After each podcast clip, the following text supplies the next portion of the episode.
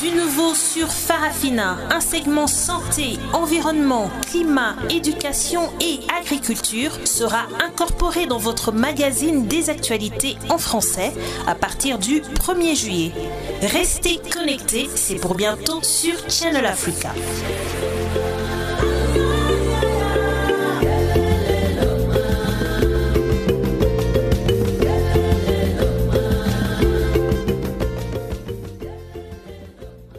La suspension du Mali de l'Union africaine est une aubaine pour l'honorable députée du Mali, Aïchata Aïdara, encore appelée Chateau.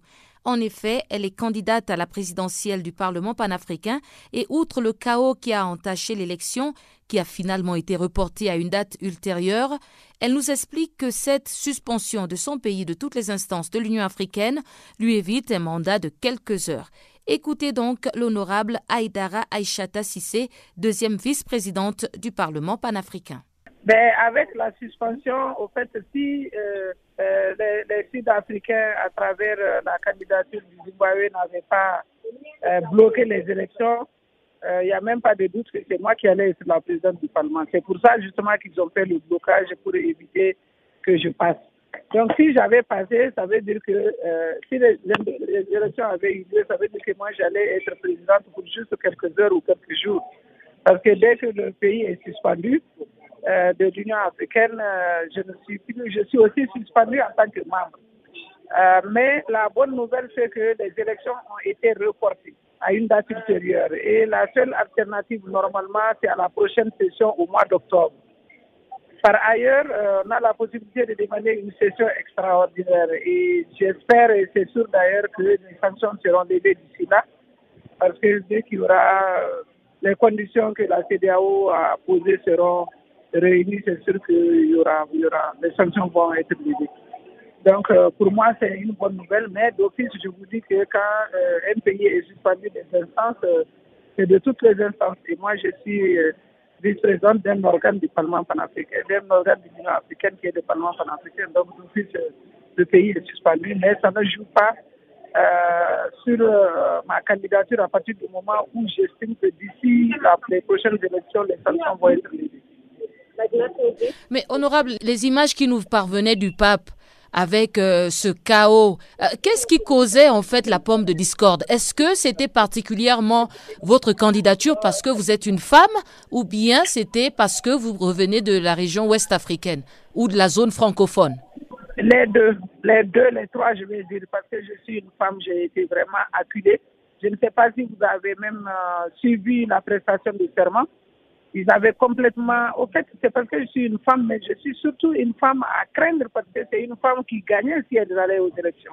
Mhm. Et eux ne pouvaient pas accepter ça parce que depuis 18 euh, euh, ans, depuis Mongela, une vingtaine d'années, aucune femme n'a dirigé, n'a été à la tête du Parlement panafricain. Mais comme je suis une femme quand même, euh, j'ai avec moi toute l'Afrique de l'Ouest, l'Afrique de l'Ouest, c'est quand même 15 pays, ça fait 75 membres. J'ai avec moi l'Afrique centrale qui fait à peu près une cinquantaine de membres. J'ai avec moi euh, les pays francophones de l'Afrique de l'Est, ça va me faire peut-être une trentaine de membres. J'ai avec moi au nord euh, le Maroc, la Tunisie et la Mauritanie. Donc je passais, c'est-à-dire il n'y avait pas de doute, je passais. Donc il fallait faire chaos pour que je ne passe pas.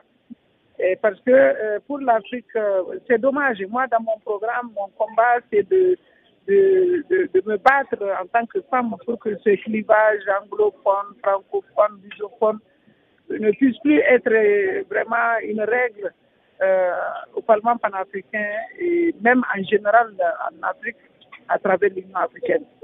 Donc il y a ce côté clivage francophone, anglophone. Donc euh, pour eux, les francophones étaient déjà à la tête du Parlement panafricain et le président sortant est du Cameroun, donc il ne faut pas encore une francophone parce que nous, nous sommes nombreux, donc on impose notre volonté. Donc à partir de ce moment, pour eux, il faut une rotation pour que, euh, comme c'est un peu la règle à l'Union africaine, mais ça c'est dans les textes des autres organes de l'Union africaine. Mhm. Dans les textes du Parlement panafricain, on a le protocole de Malabou. Ce protocole dit qu'il faut appliquer la rotation euh, conformément à ce que l'Union africaine fait pour que chaque région puisse prendre la présidence.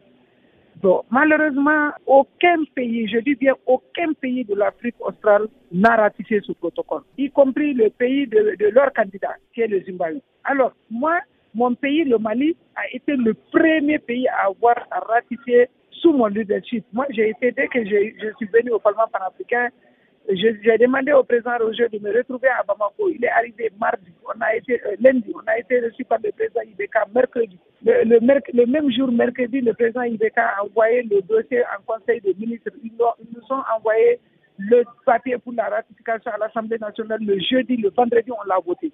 Est-ce que si tous les parlementaires faisaient la même chose, on n'allait pas avoir les 28 signatures pour la mise en vigueur? On allait l'avoir.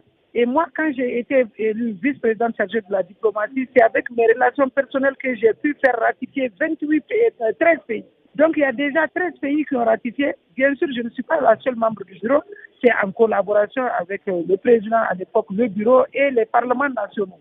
Donc maintenant, eux, ils veulent prendre une disposition qui est dans le protocole pour qu'on l'applique, alors qu'eux-mêmes, ils n'ont pas ratifié. Du nouveau sur Farafina, un segment santé, environnement, climat, éducation et agriculture sera incorporé dans votre magazine des actualités en français à partir du 1er juillet. Restez connectés, c'est pour bientôt sur Channel Africa, la perspective africaine.